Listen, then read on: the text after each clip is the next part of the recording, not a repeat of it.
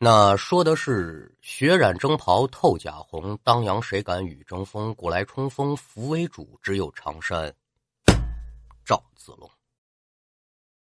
这么几句残词念罢，给您学说这么一段三国的小段叫长坂坡。长坂坡这段书，咱们得打哪儿说呢？徐庶、徐元直走马见诸葛，刘备、刘玄德三顾茅庐。请出了二十七岁的诸葛亮。刚开始啊，这众将官还不大服气儿，尤其是关二爷和张三爷。关二爷关羽，张三爷张飞，二十七岁的小毛孩子，你什么运筹帷幄之中，决胜千里之外呀？胡扯！不过刘备就说了：“二弟、三弟不可对军师无礼。为什么不能对军师无礼？咱得说明白了。”我得孔明，如鱼得水。我能把诸葛亮请出山，就好比说我这条鱼得了水，我能活了。实话讲呢，刘备对诸葛亮也确实是不错，叫做食则同桌，卧则同榻，非常的尊重他。这哥俩不服气儿，那也没办法，大哥发话了就忍着吧。那光忍着可就没书听了。诸葛孔明、关张二将军呢，是怎么在新野操练手底下这几千兵马？赵将军怎么镇守樊城？咱都别说了，您得往许都曹操那儿看。曹操最近心情不错，灭了袁绍，平定北方。朝内曹操是废了三公。什么是三公啊？司马、司徒、司空，这是三公。自己是大权独揽，位居宰相。那按说这个三公啊，司马管的是兵权，司徒管的是民事，司空管的是工程，这宰相可就不一样了。宰是什么意思呀？奴隶主的管家就叫宰，相就是辅佐，连在一块儿呢，就是过官之长，统领百官，权力最大。那就因为这个宰相重权在握，皇上他肯定也不放心。哎呦，你要篡位怎么弄啊？到了西汉末年的时候呢，皇帝可就把宰相给废了，立的三公，也就是司马、司徒、司空，这个叫三公嘛。分权之后各管一摊儿，这样对于江山社稷呢也是有好处的。曹操现在又把这三公给废了，把宰相那么个官给立起来了，挟天子以令诸侯嘛。老话怎么说的呀？名为汉相，实为汉贼。最近呢，他就正琢磨着歇马整顿。就准备南征，收拾刘表、刘备和孙权去了。刚动这么个念头，得这个消息，怎么着？我听说刘备、刘玄德最近新请出一位军师，叫什么来着？啊，诸葛亮，什么人物啊？那您想啊，诸葛亮出山之前在卧龙岗是耕种刨除，这带兵打仗的将官敢夺子，他能认识一个农民呢？按咱现在的话说呢，那就是没有腕儿。啊，说你光会说书，你不会炒作，你不会迎合听众，那谁给你捧场啊？没人捧场，你就卖不出座，这很正常。那现在刘备这边真正说是有腕儿的，就得是关羽、关云长，过五关斩六将，刀劈秦琪斩蔡阳嘛，算是把这曹军杀寒了心了。这个时候说关二爷威震华夏，那是一点不为过。诸葛亮，诸葛亮谁呀？外号吧，哎，丞相，我微信里面有一个人的昵称叫诸葛亮，算吗？哎，微信昵称诸葛亮，你别添乱了。你问谁谁不知道，独单单说有这么一个人，徐庶、徐元直笑了，怎么呢？谁给刘备、刘皇叔推荐的诸葛亮啊？就是徐元直。哎，没想到还真把我们家皇叔给请出来了。我们家皇叔。徐庶帮着刘备拿到樊城之后，倒霉催的，被曹操把自己老娘扣在许都了。那徐庶为人最孝，无计奈何，就只能归降曹操。归降可是归降，叫做身在曹营心在汉。我就在你这儿吃干饭，我就不给你出主意，我气死你！不是说有句歇后语叫“徐庶进曹营，一语不发”吗？就这么来。老贼曹操偷眼观瞧，哦，元直笑了，保不齐他认识啊。元直，哦，丞相，这诸葛亮你认识吗？啊，我认得，我们俩是好朋友。他住隆中，元直先生啊，这诸葛亮本事怎么样啊？本事怎么样？这我怎么说呢？不好说。哎，先生，你就这么说吧。说这诸葛亮比您如何呢？哎呦，丞相，莫要玩笑，您别跟我开玩笑。我与孔明相比，犹如萤火比皓月，驽马比麒麟。他这个比喻啊，非常的抬诸葛亮。徐元直那智力值也在九十以上啊，什么意思呢？说我徐元直跟诸葛亮比，我就是个萤火虫，诸葛亮就是天上那月亮。我是劣等的马，诸葛亮是神兽麒麟。诸葛亮有惊天伟地之才，扭转乾坤之志，出鬼入神之计，天地高堂之妙。此人是精通韬料，黄石之三料，子牙之六韬。孙子兵法是无一不精，无一而不晓。您听这话，黄石之三料，黄石什么呀？黄石公，黄石公是谁呢？张良的老师。这老爷子是秦汉时代的思想家和军事家。按说贪老人家呀，那是有本事的。说当年黄石公有这么两本天书啊，说是天书啊，但是还是人写的。一个叫《黄石公料》，另外一个叫《雕刻天书》。这《黄石公料》他就给了张良了。张良您可就知道了，张良、萧让、韩信，这是出汉三杰嘛。张良就是汉高祖刘邦的大谋士，三十六个主意，七十二个转轴，那是最有计谋的。聚集三王，方可与霸王一战，这个计策就是张良提出来的。三王是谁呀？刘邦、英布、彭越。说你们三个人捆到一块儿，才能跟这个西楚霸王比划比划，胜败那还在两可之间。就你自己，哎，那不灵。你要说这项羽他也厉害啊，霸王摔枪就一世，人死马踏架。那刘邦呢，也是因为听了张良的话，这才在楚汉战争当中战胜了项羽。咱再往大处说吧，张良对于整个西汉政权的确立，那都是有汗马功劳的。那您说张良他哪来这么大的本事呢？就是黄石公教的。不是还有一本天书叫《雕刻天书》吗？他传给了河北曲阳的宋天浩和杨义元。您现在上网查“曲阳石雕”这么几个字儿，首先就得冠上名“雕刻之乡”。你说我们家呢就有这么一个曲阳雕的汉白玉的博龙驹啊，那是真传神，真漂亮。为什么说这黄石公厉害呢？那是上料天文，下料地理，中料人和，老神仙，用兵的老神仙。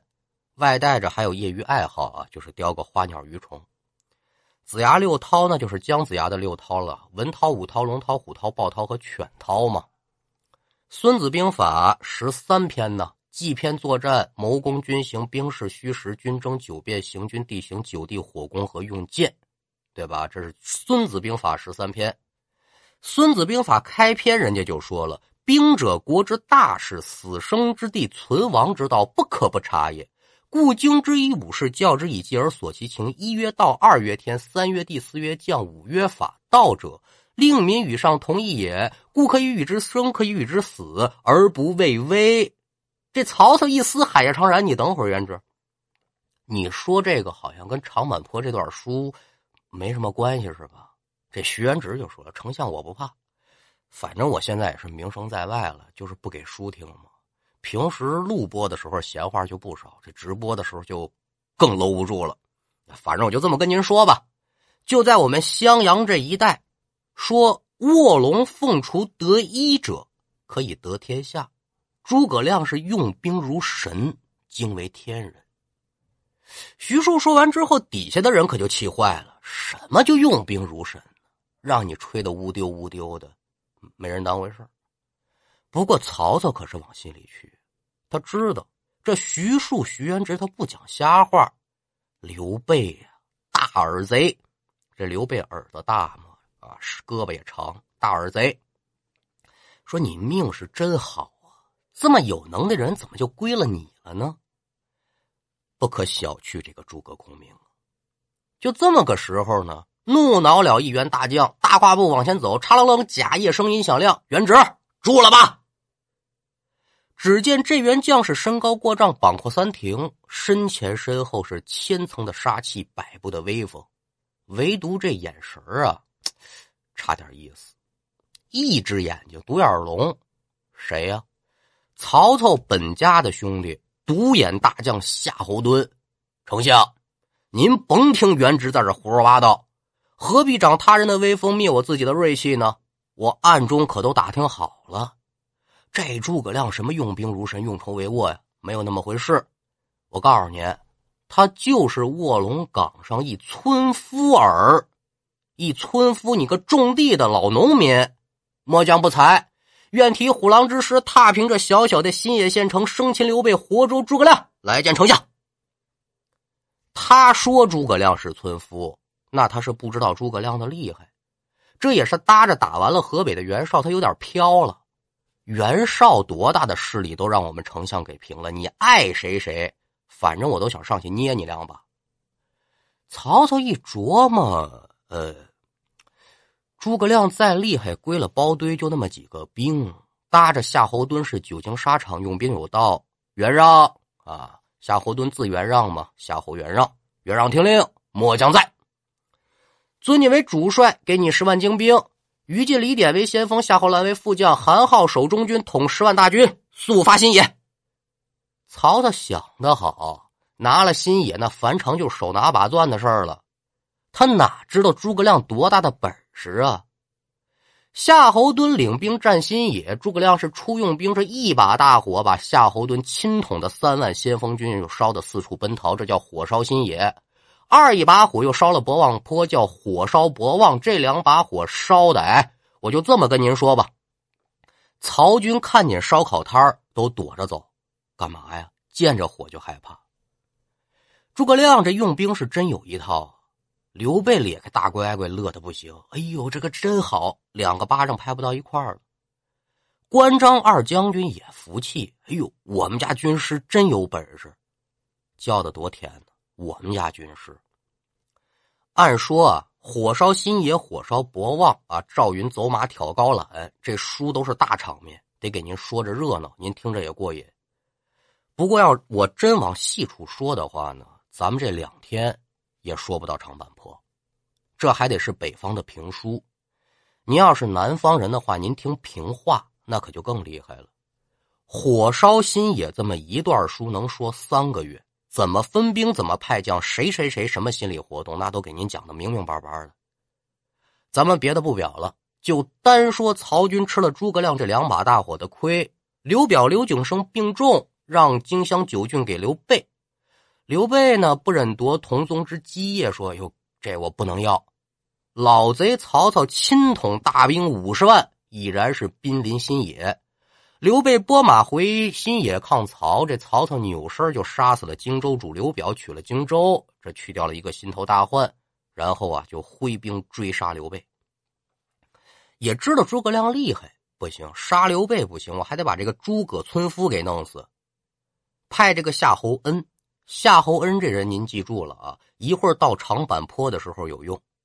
率精兵二百，星夜飞驰隆中，隆中就是诸葛亮的老家呀。捉拿诸葛亮家小作为人质，逼诸葛亮归服。夏侯恩什么职位啊？背剑官，给曹操背剑的。连人带马呢，去得快，回来的也快。夏侯恩从隆中飞马回来，说：“禀丞相，卧龙岗下呀，只有诸葛亮一座空草庐，人畜皆无，连个锄头都没剩下。人走了。”曹操闻听，可就愣住了。哎呦！这么说，诸葛亮是早有安排呀！你们快去打听打听，家小搬哪儿去了？打听清楚了，就给我抓回来。本相我有重赏。曹操干嘛要抓诸葛亮的妻妻小呢？他想骗徐庶、徐元直那样，我把你老娘给逮过来，你自然也就到我这儿来了啊！他想用这个招把诸葛亮也骗过来。他知道诸葛亮跟他的妻子叫黄月英啊。非常的恩爱，诸葛亮妻子叫黄月英，奇丑无比，但是很有能耐。我把这个皇室大娘们逮过来之后，我可就不怕你诸葛亮飞天上去了。纵然说你诸葛村夫不来，我也得乱了你的方寸，灭刘备，我就有把握了。可现在呢，老贼曹操的如意算盘算是落空了。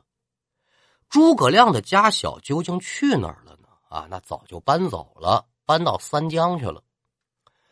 黄月英跟这诸葛亮两口子呀，那不不但说是夫妻恩爱，而且是志同道合。当初诸葛亮呢，初出茅庐辅佐刘备，火烧博望，这博望坡的火一打，一烧起来，两军人马一打起来，大获全胜之后，这个夫人黄月英就对自己弟弟诸葛均说了。说老三呢，咱收拾收拾东西，准备走吧。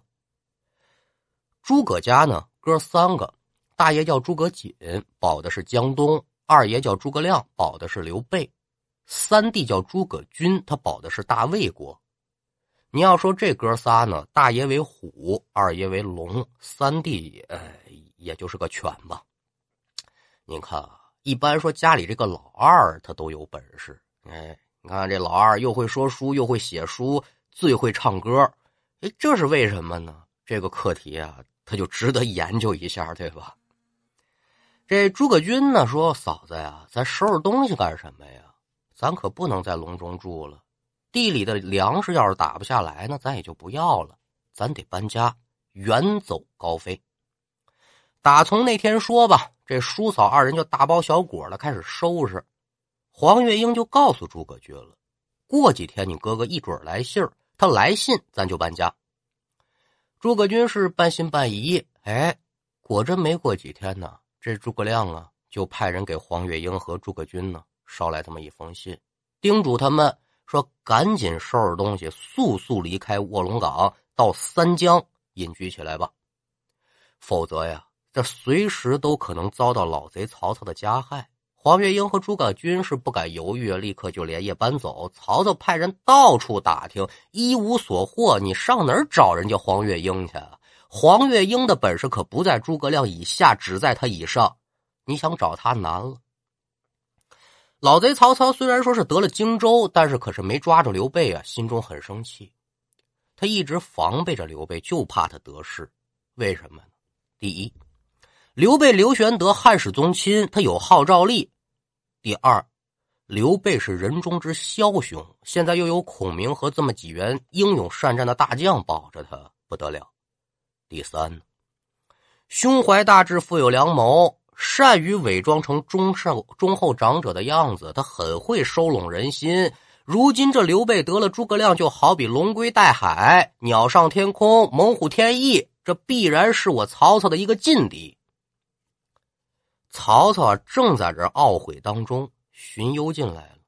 丞相啊，你还不知道，还跟这坐着呢啊？怎么了？刘备带着人马和百姓往江陵跑了。江陵是荆襄重地，钱粮极广。这刘表、刘景升活着的时候吧，大部分的钱粮都囤在江陵了。刘备要真把江陵给占了，跟咱对抗的话，坚守不出，以逸待劳，和咱打上个三五十年，他们都断不了吃的。不好拿呀，咱的给养呢，得从远路往这边运，那多困难呢！无论如何也不能让这个江陵落到刘备的手里啊！公达，荀攸字公达啊，荀公达说这事儿呢，我早就想过，我还派什么兵啊？我亲自统兵追他去吧！还有那个诸葛村夫，我是沙儿。我已经接到探报了，这刘备啊。现在才跑出去三百余里，但是你想，他带着那么多难民，一天走十来里路，我带着一支轻骑追他，那还是很轻松的。我们立刻从荆州的降将当中呢，找这么一员大将给咱引路啊，抓他容易。那就听说襄阳大将之中呢，有这么一个人叫文聘，文聘这个人也是名将了，对吧？英勇善战。我怎么到现在没看见他这个人归降呢？啊，丞相，您有所不知，文聘这个人呢，现在隐居在家，他不想出来保您了。啊，我派人去请他，总会来吧？啊，丞相爱将，理应如此。于是乎呢，这曹操可就派着人带着重礼就去请文聘。这文聘果然来了。老贼曹操就问说：“文聘将军呢？你怎么隐居起来了呢？”文聘一见曹操这么问，逼嘚吧嘚的，眼泪掉下来了。嗨，丞相您甭提了，我身为大将，不能保这个荆州的事业，心中实在是惭愧惭愧。我还有什么脸面去见人呢？哎，文将军，此言差矣，你是真忠直，可敬可敬啊！怪只怪这刘表在世的时候啊，徒有个重贤的虚名，他不会用人。他要真能重用文将军这样的忠义之士，我曹某怎能如此轻易的得了荆襄之地啊？文聘一听，嚯，这话说到我心缝里去了。太有理了，止住悲声，说：“不知丞相唤我有何吩咐呢？”这样吧，文将军呢，你呢，跟着我一起辅佐汉室吧。我封你为关内侯、江夏太守。文聘自然是拜谢归服。然后啊，这曹操就拨了五千兵马给文聘，让他去追刘备去。那引军开道，这追杀刘备，限一天一夜就得追上。您注意这一节啊。所有的人必须得是一天一夜追上刘备。这边派出文聘出去之后，又派曹仁率领夏侯恩、淳于导为第二队，曹洪领着马延、严明、张扬、张南、焦处、张角，这是第三队；夏侯惇带着钟进、钟深，这是第四队；曹操就带着李典、乐进、夏侯渊、张辽、张合、于禁、徐晃、许褚，这是后队。这一共派出这几队是全力追杀刘备，不能让他跑了。曹操这一道将令，这些人可跑坏了江了，杀呀杀刘备呀，追刘备呀。那刘备呢，带着百姓从襄阳出发的时候啊，诸葛亮就让刘备写信给刘琦，叫关羽带着人呢到江夏，你赶紧搬兵去吧，咱们这点人弄不过曹操。刘备在马鞍子上写好信，就叫关羽和孙乾呢带着五百人马就先走了。刘备就带着众百姓往这个江陵勾奔，百姓们是偕老扶幼吧，身上无表，体内无食，这他能走得快吗？刘备下令啊，说拿出一部分军粮给老百姓吃吧，老百姓太可怜了，那能吃得饱吗？难民太多，走了好几天也不见关羽、关二爷从这个江夏回来，诸葛亮心里可就有点不放心了，说主公啊，这云长走了好几天了。怎么也不见江夏那边有动静呢？怎么回事嗨，先生啊，不瞒你说，我也正琢磨这事儿呢。不知何故啊？不知道为什么关羽不回来？要不然说军师您亲自走一趟。想当初先生对这刘琦有活命之恩呢。这诸葛亮告诉刘琦，这刘琦身体不大好嘛，告诉刘琦怎么怎么调理这个病症，而且还让他走江陵。对刘琦实则就是有着活命之恩。今天呢，这先生啊，要不然你亲自去一趟江夏，能不能让他发兵啊？咱得挡曹啊。主公，我走一趟倒是行，但是我不放心呢。你说我走了这儿这一摊怎么弄啊？刘备看了看左右，说：“先生你就自管走吧。我这儿呢有翼德和子龙，张飞、张翼德，赵云、赵子龙嘛，这也没什么闪失。”诸葛亮听罢，还是觉得不放心。临走之前呢，就派这个简雍、糜竺、糜芳说：“你们可保护好主公，就让赵云保护刘备的家小，让张飞断后。您记住，诸葛亮派的这个将啊，让赵云保护刘备的家小，让张飞断后。为什么会有长坂坡单骑救主？就是因为赵云负责保护刘备的家小。”安排已毕，他带着刘封引军五百就去江夏求救。刘备是带着老百姓赶路呗，一天到晚走十里也是他，走八里也是他，反正就是走不快。好不容易啊，这走出去三百多里，就来到了当阳县。当阳县境内呢，有这么一座山叫景山。走到景山之上，这老百姓实在是走不动了。什么时候呢？秋末冬初。凉风已古，黄昏将近，枯野遍地。这刘使君呢，见此情形，传令说：“说别走了，咱在景山脚底下歇一晚上吧。”百姓们是真走不动。在景山歇脚，夜至四更，忽听得西北是喊杀声震天震地，有人来报说：“报，主公大事不好，曹兵追来了。”刘备闻听啊，追来了，急急传令说：“赶快迎敌呀！”他说话这个档口啊，这刘备的兵马就只剩下三千人了。曹兵眼知势不可当，张飞就已然跟曹兵交上手了。但是您想，张飞、张翼德他虽然是勇冠三军，但是寡不敌众啊。曹军可就把这十几万的难民切成了好几十段，一下子就全冲散烂套了。刘备自然也是擎着双股剑，奋力死战吧。正在这危急时刻，张飞领军杀了回来，大叫一声：“兄长，快跟我来！”张飞是一马当先，杀出了一条血路，把这刘备就救出了重围，往东边走。没走出多远，忽听得前面有一员大将拦住了去路，说：“刘使君，慢走。”刘备一看，和好，心中这个气呀，谁呀？不是别人，刘表刘景升手下的旧将大将文聘，心头大怒啊！呸！卖主求荣的狗贼，你还有脸挡住我的去路？我兄刘景升对你哪一点不好？你投降曹操，又追杀他雇主的兄弟，你良心何在？你廉耻何在呀？这几句话可厉害了！你卖主求荣，你还敢挡住我的路？你配吗？刘备刘玄德这一番话，可是把文聘骂得满脸通红，一带马引着兵就往东北去了，把曹也就算是把这刘备呢给放了。张飞一看，说：“呵，这还不错，保着刘备、刘玄德是且战且走，还真就给杀出来了。”刘备跑出老远，这找到一片树林子，暂时隐蔽歇马，喘口气儿吧。这个时候啊，天色渐亮，刘备见手下军卒已然是不多，黎民百姓也找不着了。刚下马，就见糜芳啊，从远处跑过来了，满脸是血。见到玄德之后就哭，哎呦喂，我刘世军，我可算是回来了。玄德一见这糜芳一哭，这玄德也哭，哎呦，十万生灵皆因恋我遭此大难，诸将及老小均不知存亡，虽土木之人，宁不悲乎啊！啊，在这拽上文了，啥意思呢？说这十几万老百姓啊，就是为了追随我刘备，蒙此大难。我现在我的将，我的家小都不知道死活，就算这人是土木的，他也会伤悲，何况是这肉长的呢？这个坏事包啊，糜芳为什么说的是坏事包呢？串闲话。来至刘备近前，大叫说：“主公，大事不好！何事惊慌啊？”说赵云、赵子龙啊，投曹了。嘛玩意儿？你再说一遍，怎么回事？赵云他投曹了，我亲眼看见的，一派胡言。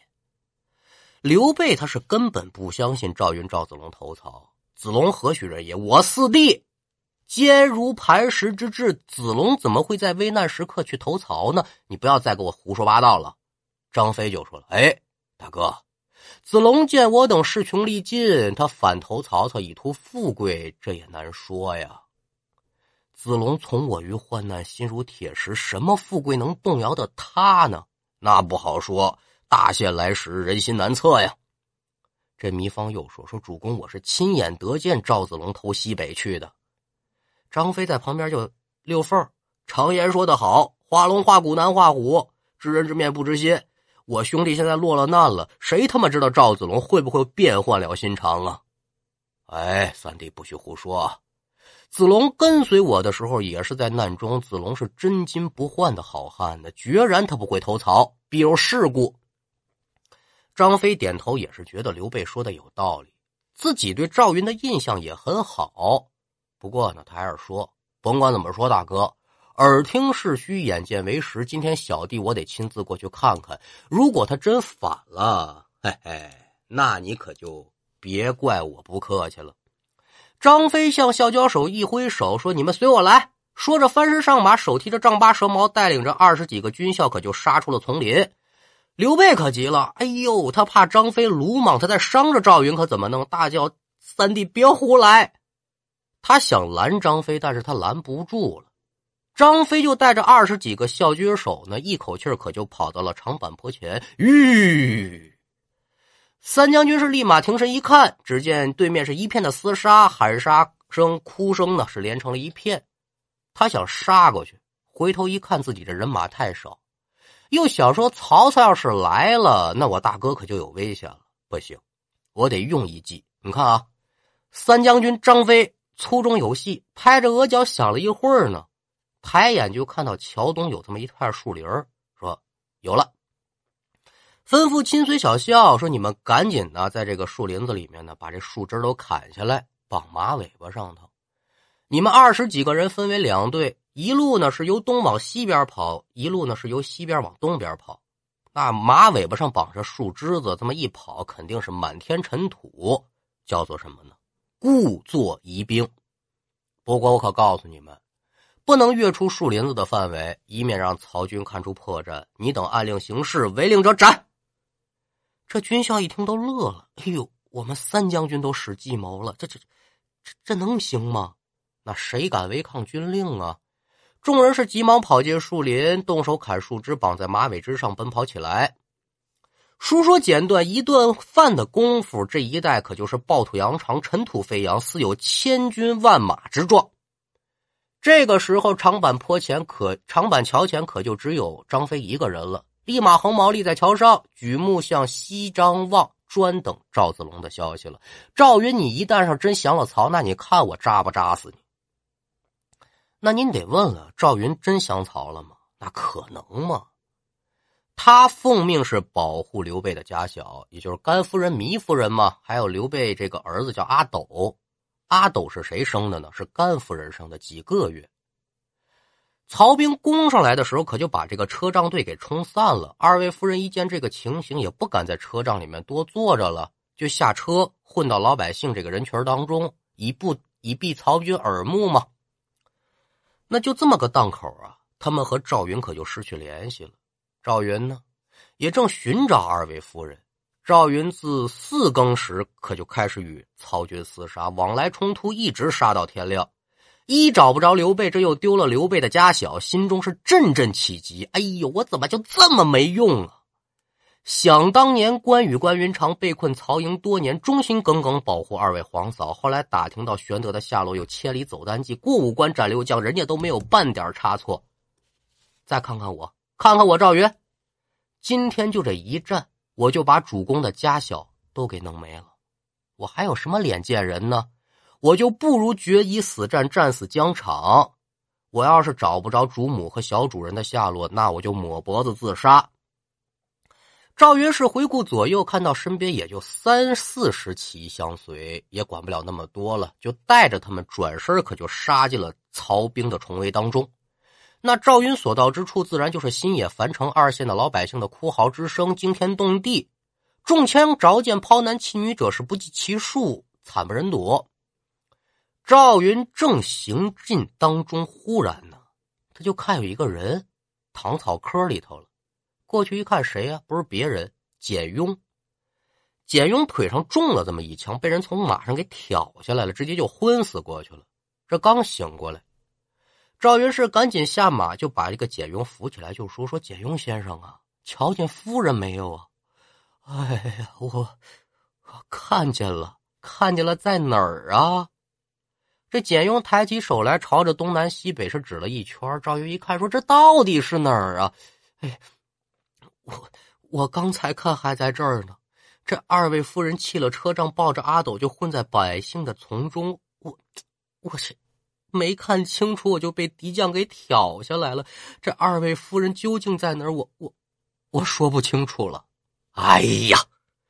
赵云是一跺脚，吩咐一名军校腾出马匹，就让简雍骑着马去追主公，告给他了，说你冲出去就禀报主公。就说我杀进重围寻找主母和幼主，上天入地我也得找到。如若寻不见，那我赵云可就不回来了，我就死在两军阵前。那得说赵云是好样的。说罢之后，子龙是拍马就往长坂坡而去。同志们，长坂坡出来了啊！找着找着呢，突然就听人大叫，说赵将军哪里去啊？吁！赵云勒住马说：“你是什么人呢？”赵将军呢？我是刘皇叔帐下的护进车仗的军士，我被箭呢给射在这儿了。见没见着二位夫人去哪儿了？哈哈，赵将军好可怜！我刚才看到甘夫人披头散发，吃着三寸金莲，随着一伙妇女向南走了，大概就在前边不远。啊，真的吗？啊，真的。赵云顺着军士指的方向催马，可就往前赶。他看到面前有这么一群百姓。连男带女数百人吧，啊！赵云就朝前面大喊说：“甘夫人在哪儿啊？人群中可有甘夫人呢？”甘夫人在不在里面呢？还真就在里面。听见赵云喊他，放声大哭：“赵将军！”吁！赵云勒住战马，瞪大眼睛一看，呵，果然是甘夫人，赶紧是甩蹬离鞍，把枪往地下一插，也哭了，叫主母失散，乃赵云之罪也，请夫人赶紧上马，我保你们去见主公。想把这个甘夫人先带回去，正说话间，啦啦，一声炮响，打对面就闪出了一哨曹兵，为首一员大将手提一把大刀，身上捆着一个人，不是别人，正是糜竺。那这员将是谁呀？曹仁手下的部将叫淳于导。淳于导把这个糜竺抓了之后呢，就押着糜竺也在找二位夫人。淳于导心里想：我今天抓不着刘备，我能抓着刘备的夫人那也行啊，这也算是奇功一件了。把这口大刀啊，刀头压在糜竺肩头上，给我指谁是刘备的媳妇儿，谁是糜夫人，哪个是甘夫人？你认出来，我饶你不死；你认不出来，我直接就宰了你。这个淳于导也是个大变不通的货，光想着立功了，他也是忘了死了。淳于导是边走边问，那大刀可就在糜竺的眼前好一晃，好家伙，冷森森、凉飕飕啊！只见糜竺是突然惊叫一声，说：“哎呀，甘夫人就在此处！”淳于导一听乐坏了：“哪个？哪个是啊？”糜竺说：“说淳于导将军呢？我认识，认出来了，我可没法给你指。”因为什么没法给我指？你看啊，我这手捆着呢，我怎么给你指啊？啊，那好办，我饶你不死，给你松绑。这糜竺的绑绳被松开，就拿手一指，你看那不就是甘夫人吗？他指的是谁呀？是甘夫人吗？不是，指的是赵云赵子龙。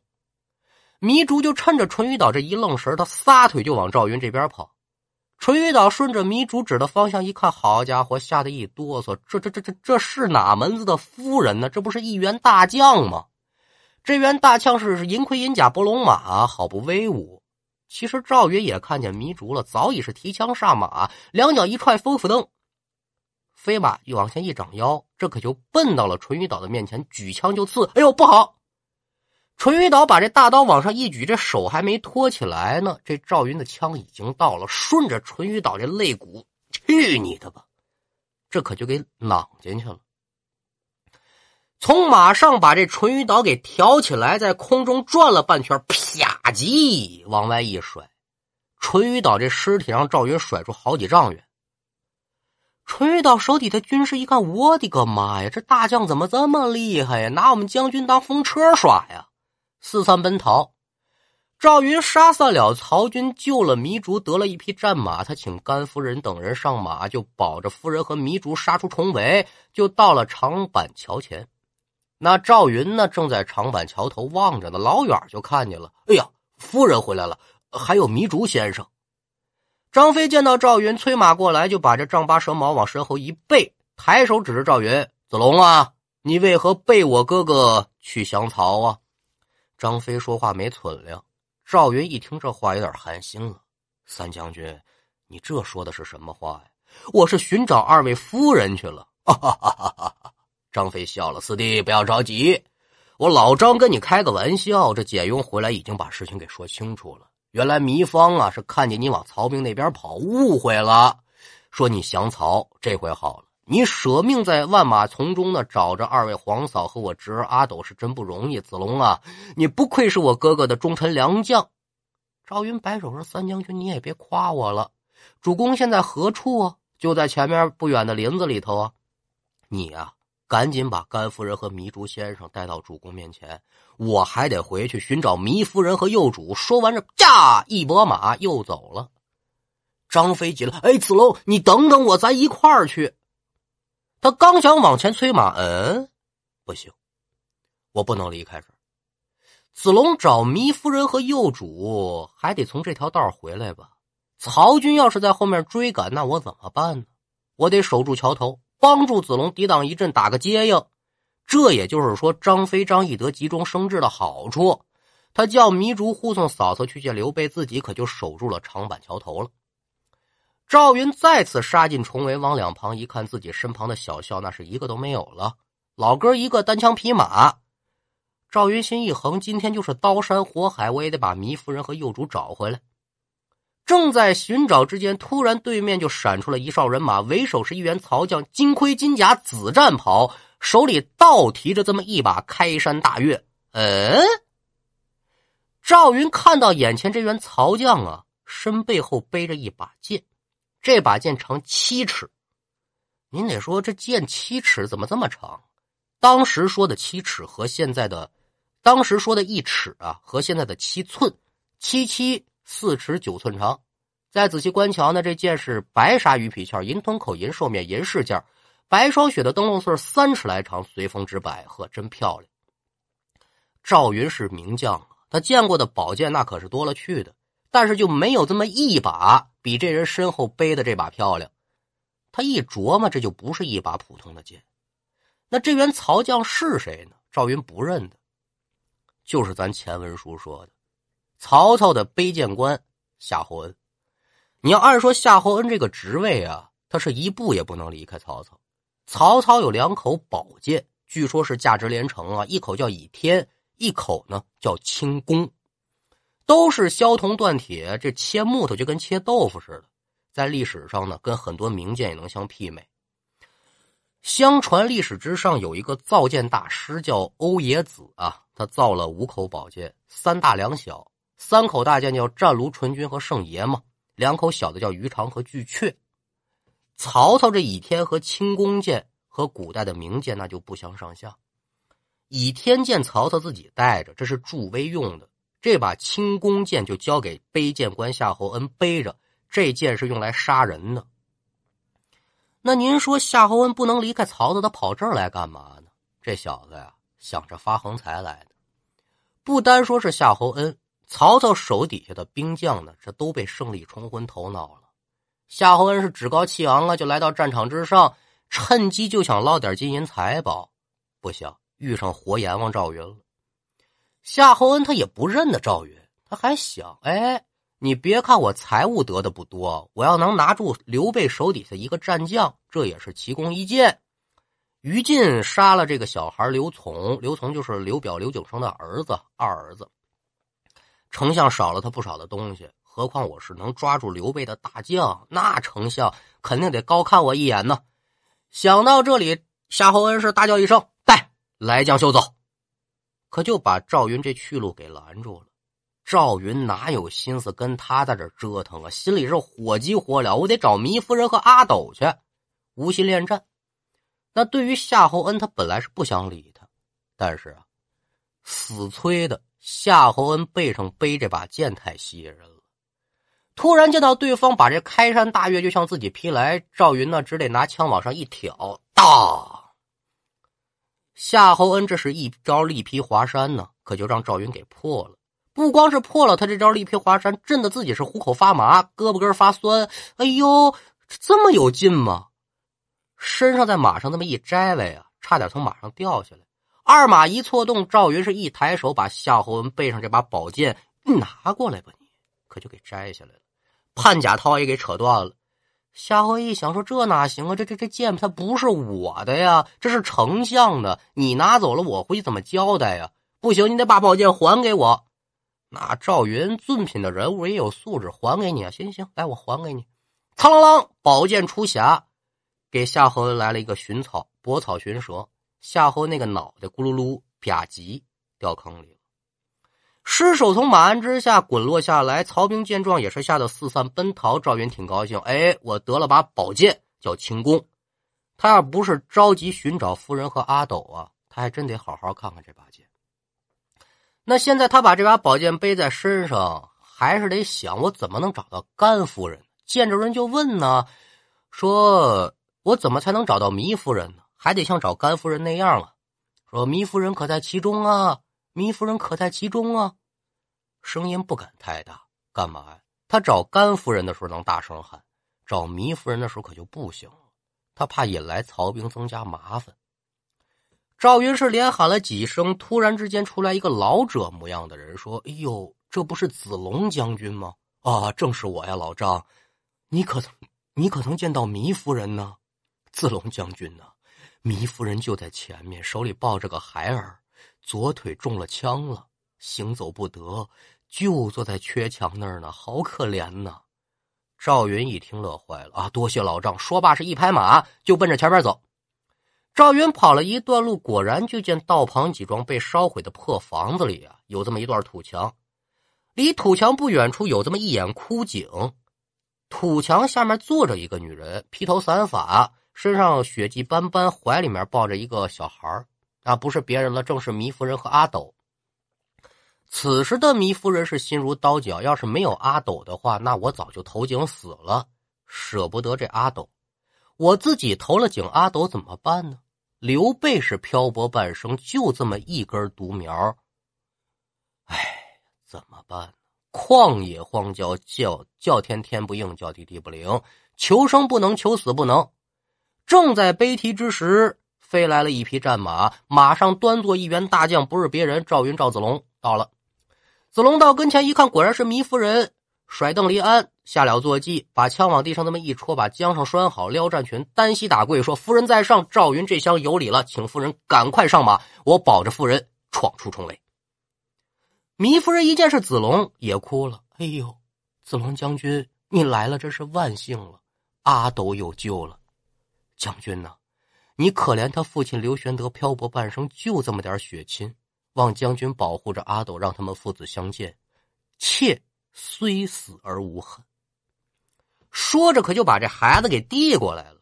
赵云没接，夫人呢？你赶紧上马，我步行死战，我保着你和幼主闯出重围，也就是了。糜夫人一听，你这不是胡说吗？那怎么能行吗？好马就好比将军的双脚，没了马你就没了脚了，你还怎么打仗啊？再说我，你看见了吗？我现在身负重伤，行动不便，我不能拖累将军你。你赶紧把孩子接过去，此子的性命可就在将军的身上了。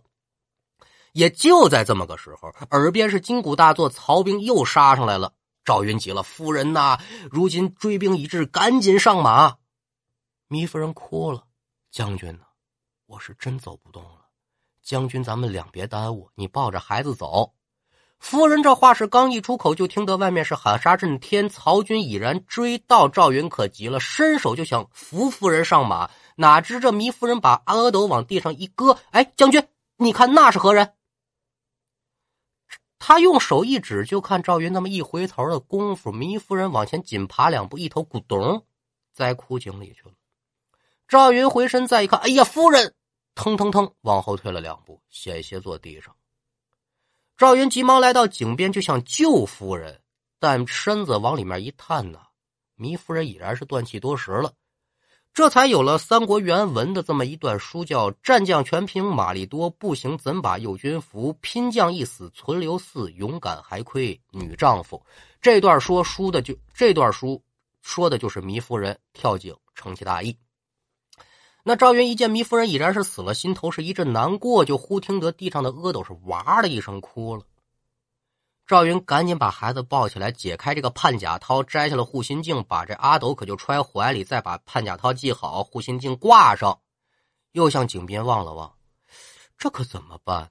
我走了之后，要是曹军把这个夫人的石头给抢，把这尸首给抢走了，那可不行。一抬腿，踏。把这断墙给踹倒了，就把这井口给掩起来了。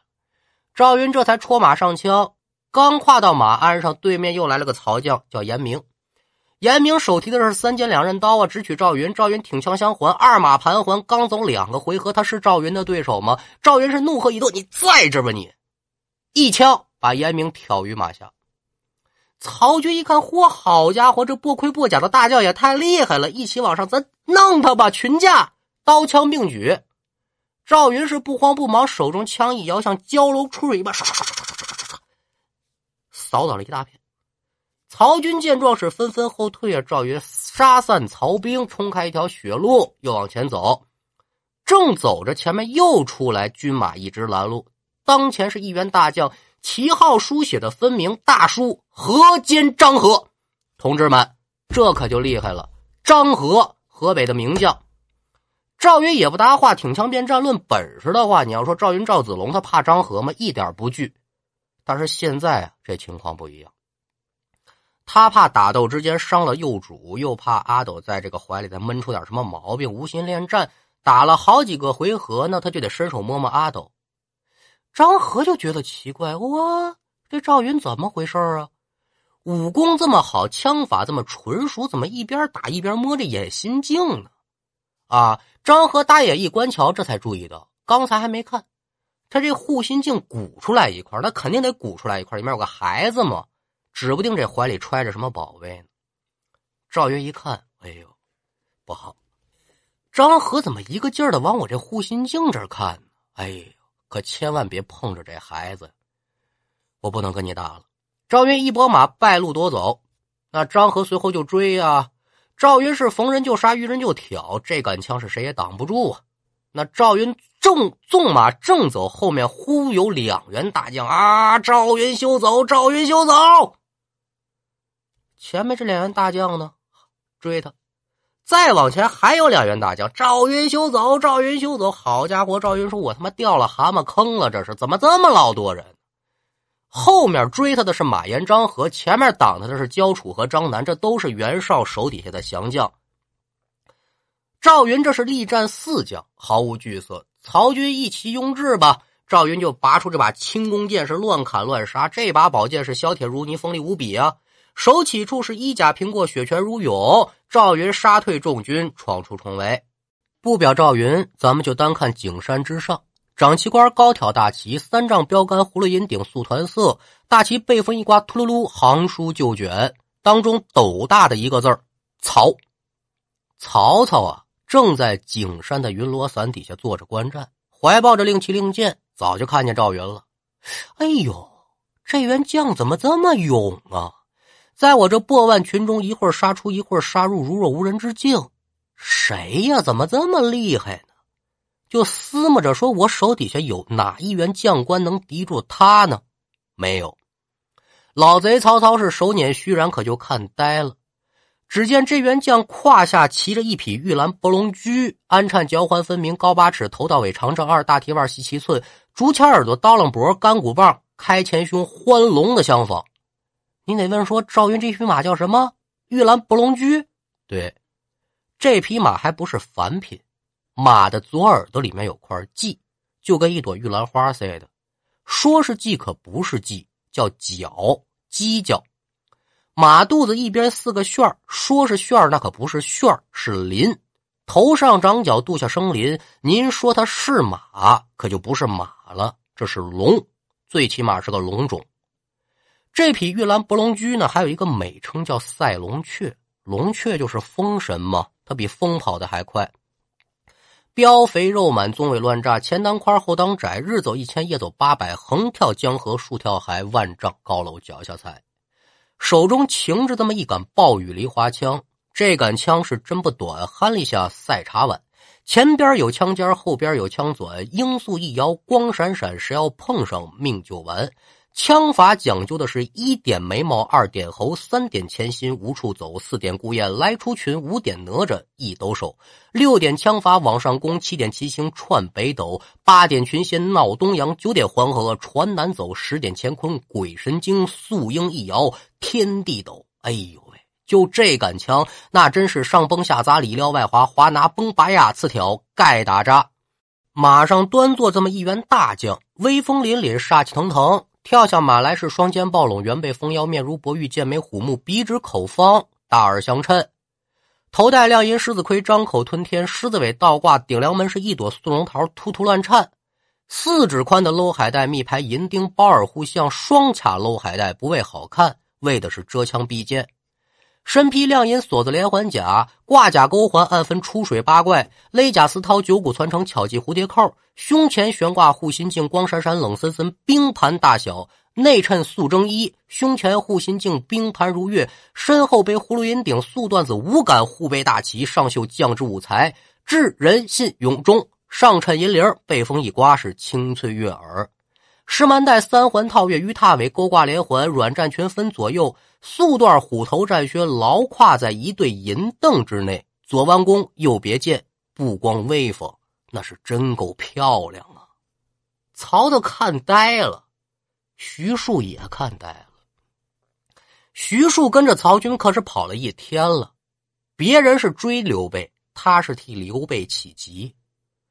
赵云杀进重围的时候，徐庶就看见了。心想：这子龙将军，你单枪匹马，你能杀得退曹兵吗？这可太危险了。他就想助赵云一臂之力，可他使不上劲呢。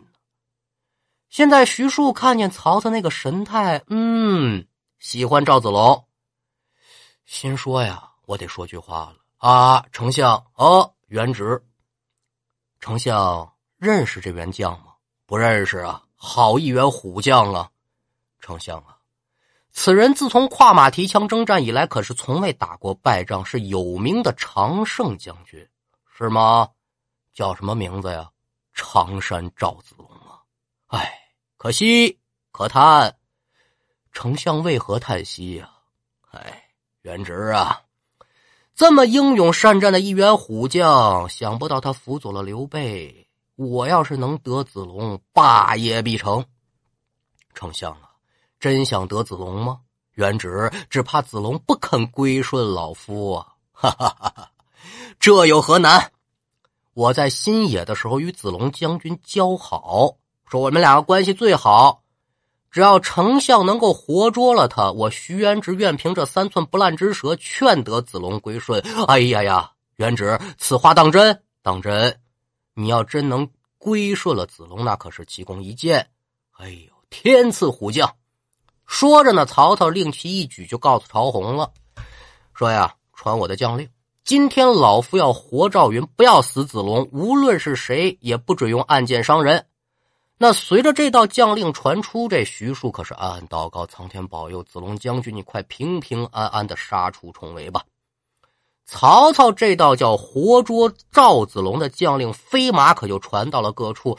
曹操军将一听，说什么？丞相要活捉赵子龙，这太容易了啊！按说今天老贼曹操手底下这些我兵我将就有点飘飘然，忘了死了。这次打仗，人马往前一冲，一下就把刘备这几千兵冲得七零八落。刘备一共多少人？关羽带走一些，诸葛亮带走一些，这会儿也杀了一些了，剩下的也就这个赵子龙了。我想活捉他还不容易吗？张合听到了将令，又追上来就想活捉赵子龙。赵云也是担心怀中这孩子，虚晃一枪败了下来。张合是紧追不舍，赵云是慌不择路，跑着跑着，只听胯下马是一声长啸，可了不得了，前边有埋伏。赵云连人带马落陷坑，差一点就从马上栽下来。赵云是又惊又急，哎呦，这可不行！他护着孩子，出了一身冷汗。他担心的可不是自己，是怀中这小阿斗。他赶紧用手一托护心镜，这个时候阿斗在怀里啊啊哭了。那这哭声把坑外边的曹兵也吓一跳，怎么回事？这陷马坑里怎么还有小孩的啼哭呢？这阿斗一哭啊，赵云倒是放心了，至少证明这孩子活着。赵将军是精神大振，狠狠在这个博龙驹后头这三叉骨啪抽了这么一枪杆。你不用抽，这马也得往上蹦，怎么回事这孩子这么一哭，把这马给惊着了，再加上这么一枪杆，这马是稀溜溜一声暴叫，腾空而起，从这陷马坑里可就跳出来了。曹兵见不龙马是出陷坑，吓得是纷纷后退。赵云就趁着这个空，轻轻的又把这个判甲套拧上一扣，定了定心神。闪目变了变方向，就想夺路往长板桥的方向冲。他干嘛冲长板桥啊？张飞在那儿呢。就这么个档口吧，又杀上来两员将，前边一个，后边一个，这是亲哥俩，夏侯惇的部将，一个叫钟进，另外一个叫钟申，两个人呢都使这方天画戟啊，都想着在曹曹丞相面前立个奇功，把刘备手下这员虎将啊给捉住。因为丞相有令说，谁能活捉赵子龙，重赏。重赏之下是必有勇夫。两个人我还打不过你一个吗？这钟进是一抖方天画戟，就来了一个怪蟒出洞，奔着赵云这心窝可就来。赵云现在最怕的就是人家在他护心镜前比划，揣着孩子呢，不敢耽搁呀，忙抖手中一天，啪！这一压一刺，这方天画戟在马上一个欠身，怒吼一声，顺着钟进这左肋，在这吧你，直接扎了个透心凉，一下子把钟进就从马上给掀下来了。这曹将啊，谁也没把赵云放心上，也难怪。为什么呢？赵云呢，长得好看，俊品的人物，白面书生相仿。你要不说这赵云顶盔贯甲，罩袍束带，这胯下有马，手中有枪，你说他不会武，他是个念书人，都有人信。他把钟进给挑了，钟琛可急了，大叫一声：“啊，还我弟弟！”从后面往上追，就要给自己的兄弟报仇，来拼命了。这也是用尽了平生的力气，拧动方天画戟朝赵云背后就刺。赵云一听，脑后生风，而且恶风不善，赶忙是左脚一踹蹬，右膝盖点了一下飞虎扇，啪！他一转跨马，就想把身后这员曹将，我直接给你来个倒背撒金钱，一马我我就一下给你抽下来就得了。可谁知道啊，这马转的太快，后面这终身马来的又急，啪，两马。头尾相齐，赵云差点和这终身撞了个满怀。赵云现在就怕别人撞他这护心镜啊，急得一拧身，总算是没撞上，人没撞上，可这枪和戟可就搅到一块儿去了。两杆兵器都都没用了。兵器讲究的是什么呀？一寸长一寸强，一寸小一寸巧。两个人离得太近，这枪和戟可就都使不上劲儿了。赵云是急中生智，左手就跟闪电相往，唰。把这轻弓箭可就拽出来了，由上往下直接给他来了个丹凤朝阳。你在这吧，连着头盔带着脑袋全给拨了下来。赵云杀了钟氏兄弟之后，他是左手举剑，右手摇枪，这叫枪剑并举，人马到处是血光一片，杀的曹兵是死伤无数啊，直奔长板桥而去。赵云是一边冲杀一边大叫说：“挡我者死，避我者生。”他也不愿意打。曹军是纷纷败退吧。赵云在党阳县景山脚下这一场拼杀呀，前后劈砍刺，杀了曹军多少人？五十四员大将，砍倒了大旗两面。为什么说这个相声贯口里砍倒大都两杆，夺槊三条呢？后面又抱着后主直透重围。后人有诗赞之，曰是血染征袍透甲红，当阳谁敢与争锋？古来冲锋，扶为主，只有常山赵子龙。这赵云是真能杀呀！闯出曹军重围，是杀了一层又一层，还没离开这大阵，已然是浑身上下整个血葫芦的了啊，全红了，也不白了。这个时候，从后面追来一员大将，谁呢？文聘。文聘让刘备骂了这么几句啊，含羞带愧走了。走了之后，这心里是越琢磨越不是滋味心想着我是一员将，我怎么能受辱于人呢？不行，我还得杀回去。文聘这又杀回来了，刚好就听到曹操说要活捉赵子龙的将令，心头大喜。哎，我要捉了这赵子龙，既可报刘备羞辱之仇，又可为曹丞相立一件奇功。说干就干。这文聘是兴冲冲的就往赵云身上冲啊，大叫：“赵云休走！赵云休走！”这个时候的赵云已然是杀的精疲力尽了，心里是焦急万分。再搭着这一阵子，这怀里这孩子没动静了，哎呦，闷死了！一着急也是浑身冒汗，跟文聘交手三个回合，拨马就往长板桥奔。那这个时候，张飞、张三爷已然是立马横矛守在长板桥头了。他看到对面是人喊马嘶，鼓炮齐鸣，有这么多人马追这么一个人，这人是谁呀？从头到脚连枪带马怎么都是血的呢？正在辨认之时，猛听得有人大叫说：“翼德，快来救我！”张飞这才大眼观瞧，看得清楚，心头大喜。赵云、赵子龙，子龙，快点走！这敌兵敌将，我来挡住。赵云飞马可就从张飞身边过去了。张飞让过赵云，手中一拧着丈八蛇矛，回头看了看东边的林子，只见是人喊马嘶，尘土飞扬，心里话了。我今天守住这长板桥，就靠这条疑兵之计了。现在我大哥他们可能也走远了，赵云也回来了，老张我算是没有后顾之忧了。无论如何，我也不能让这个曹兵过桥，就是拼死一战，我也得顶住啊！张飞想到这儿，文聘领着人马可就到了。哎。赵子龙不见了，张飞守在这儿。这文聘看见张飞，吓一跳。张飞骑在马上，半截黑铁塔的相仿，须眉倒竖，怀远圆睁，正瞪着文聘呢。吁！文聘把马一勒住，再仔细观瞧，又看桥东那片林子里是尘土飞扬。我的个天哪！看来这林子里头是有兵马埋伏，小心为上。功夫不大呢，后面这曹仁、李典、夏侯惇、夏侯渊、乐进呐，张辽啊、张合、于禁、许褚，可就全都到了。这都是曹操手底下的名将。这些大将一到这一看，就见桥头之上立着张飞一人，怒目横毛，威风凛凛；又见林子当中设有伏兵，可都不敢冲了。曹仁吃过几次亏，他最怕中计，就说：“各位将军呢？”张飞单人独骑立于桥头，必是诱敌之计。那东边林子里必然是有骑兵，这是诸葛亮用过的老计谋。咱们只要一进林子，他还拿火烧咱们，火烧博望，火烧新野嘛，都是诱敌之计。咱可千万别大意上当，赶紧派人禀报丞相去吧。众将官齐说说曹大将所言极是啊。于是曹兵是扎住阵脚，一字就摆在了桥西，使人飞马报曹操。曹操还在这个景山顶上等着活捉赵子龙呢。他看赵云在千军万马当中是所向披靡，更想活捉赵云为他所用。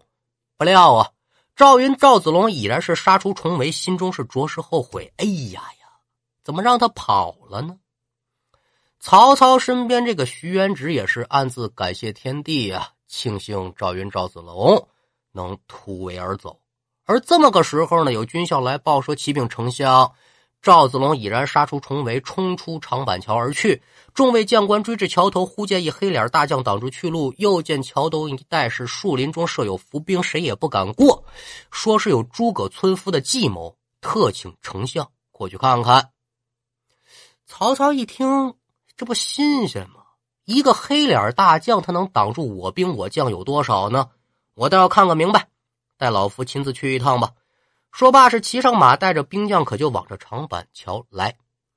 张飞是远眼环睁，看到曹军后面的人马往两旁一闪，现出云罗伞盖、金瓜乐府、朝天凳、鹰翻鹦鹉、鹰照鹰、黄毛白雉啊，他就知道了，曹操到了。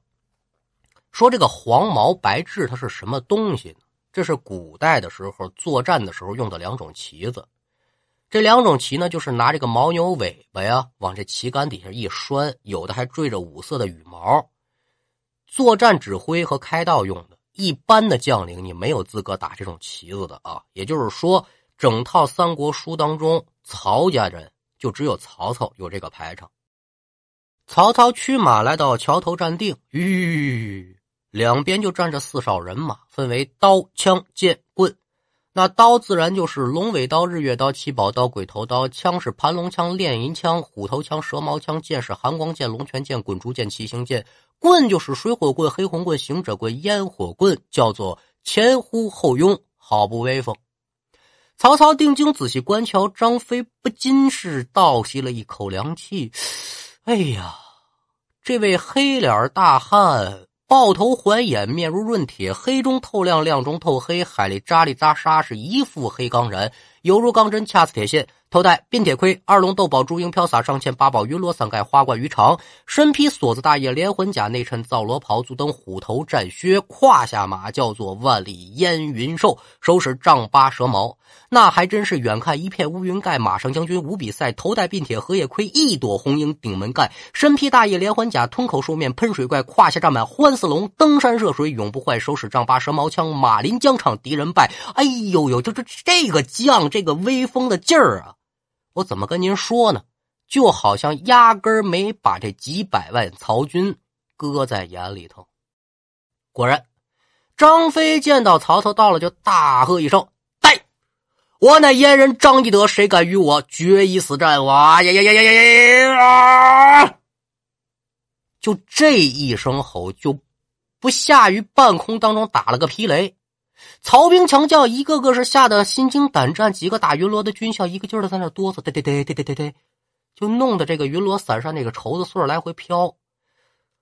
这曹操是怎么回事啊？他哆嗦什么呀？风吹的吗？不是，张飞吓的，赶紧问前面这员黑脸大将他是何人呢？说禀丞相，他就是刘备的三弟，姓张，名飞，字翼德。啊！当真？当真？当真？当真？他就是张翼德呀，丞相！快快快，云罗伞盖撤下，让我好好看看。撤下云罗伞，曹操就在马上仔细观瞧，就对左右说了：“说这个张飞张翼德呀，我听说过，在博马坡的时候，关云长刀劈颜良，我夸云长说云长你的刀马真纯熟啊，说云长是一员虎将。当时关云长就跟我说了：说嗨，丞相，我这算什么呀？跟我三弟比，我这就不算能耐了。”我三弟姓张，名飞，字翼德，在百万群中取上将首级，如探囊取物，反掌观文一般。就是说，张翼德在百万群中取这个大将的首级，就像从口袋里掏个东西，把手翻过来看看自己的手心一样。老贼曹操当时呢，还吩咐人拿过了纸笔，把这名字记在袍袖底下了。曹操说到这儿，连忙是撩起了袍襟果然就看着今后与张翼德相逢是不可轻敌。曹操话再说完，张飞是睁开眼睛大骂：“阉人张翼德在此，谁敢与我决一死战？”这曹操一看张翼德单人独骑，挡着百万兵马，一股英雄气概。再看树林子后面尘土飞扬，肯定是有埋伏。不用问，这又是诸葛村夫的诡计。嘿嘿。博望坡新野县，你烧了两把火，烧了我多少人马呀？老夫我不上你的圈套了，他就有退兵的意思。曹操心里犹豫，张飞差点乐了，心说：“我这疑兵之计还真灵啊，把这老奸巨猾的曹操还真给唬住了。我还得再说两句。”带曹家众将听真，你们战又不战，退又不退，是何道理？可恼啊！三将军这声音是一声比一声高，比那打雷的动静都大。就是最后这一声吼，你就听这长板桥嘎吱嘎吱嘎吱嘎吱，哎呦，啪啦一下子，桥断了，水倒着流。你要是喜欢听京剧的话，有这么一段叫《甘露寺》，里面是挡阳桥一声吼，喝断了桥梁，水倒流。这么几句唱腔就是这儿来的。曹操身边有一员战将叫夏侯杰，吓得两眼珠子瞪着，哎呦，瞅着张飞啊！他听到张飞最后这一句话，浑身打一冷战，咣！吐了一口绿水苦胆吓破了，一头从这马上可就栽下来了，吓死了。那一看这边吓死人了，曹兵那边阵脚可就更乱了。哗，曹家众兵将纷纷往后退，曹操也是不由自主的拨马往回走。曹操回马了，那众将军还稳得住吗？一起就往西边奔逃吧！丢盔的、抛甲的、扔枪的、落马的，那真是人撞人，马踩人。人如潮涌，马似山崩，自相践踏，是死伤不计其数。后人有时赞之曰：“是长板桥前杀气生，抢枪立马演圆睁，一声好似霹雷震，独退曹家百万兵。”这说的就是张飞。曹操他怕张飞，拨马往西边跑，头上这帽子也跑丢了，头发上别这个簪子也掉了，他也不管了，披头散发的撩吧。张辽、许褚从后面就追上来了，连声呼说：“哎，丞相慢走，丞相慢走！”这曹操啊，勒住了马，吁，一看那是许褚，这才放心。张辽、许褚见曹操是惊慌失措的样子呢，张辽可就说了：“说丞相，你别跑了，你怕的个什么呢？张飞他就是再厉害，他也就是一人一骑，你有什么可怕的呢？”呃，这个。曹操这才缓过劲儿，定了定神。那二位将军依你们之见，该当如何呢？丞相啊，咱这么多人马，赶紧让他们后队变前队，前队变后队，杀回长板桥，生擒了刘备。二位将军不可大意啊！你们以为老夫是惧怕张飞一人一骑吗？非也！你们没有看见吗？桥东树林里面是烟尘四起，定有伏兵啊！丞相，你别听他们的忽悠。新野城里面有多少兵马？有几个战将？就说树林子里有伏兵，他能伏下多少人呢？不会超过一千人。曹操一听，哦，对对对对对对，就算有伏兵，也不过千人，而怎能挡住我这几十万大军呢？那如此说来，二位将军呢？你们赶紧回去一趟，到长板桥前呢探听虚实，然后再报与我。遵命。